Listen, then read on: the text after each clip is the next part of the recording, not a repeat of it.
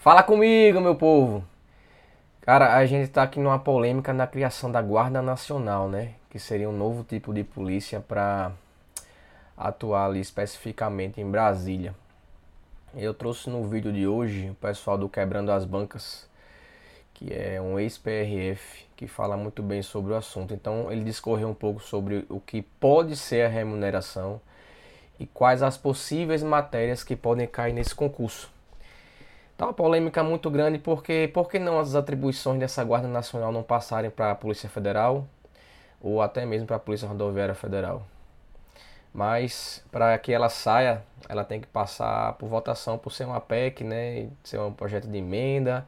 Então tem todo aquele rito para que isso vingue, para que é, seja criado o, o órgão, para que então seja criado os cargos, para que possa vir a ter o concurso. Segundo o que se ventila por aí na internet, é, a, a criação está mais próxima do que a gente pensa, que já era um projeto que o governo esquerdista tinha e ficou já meio que pronto para quando, se fosse o caso deles assumirem, eles botarem para rodar. Então, vem comigo para assistir um pouquinho do que o pessoal do Quebrando as Bancas falou. Vamos nessa!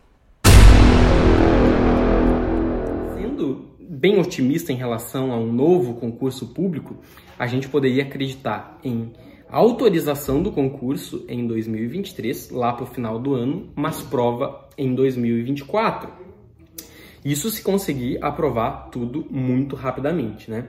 E agora falando nas possíveis matérias, por exemplo, direito penal, direito processual penal, direito constitucional, direito administrativo e com certeza direitos humanos pode ter certeza que vai ter direitos humanos. Além disso, aquelas matérias básicas, né, como português, redação, informática, uh, raciocínio lógico, tá? Tem uma chance muito boa que coloquem raciocínio lógico também.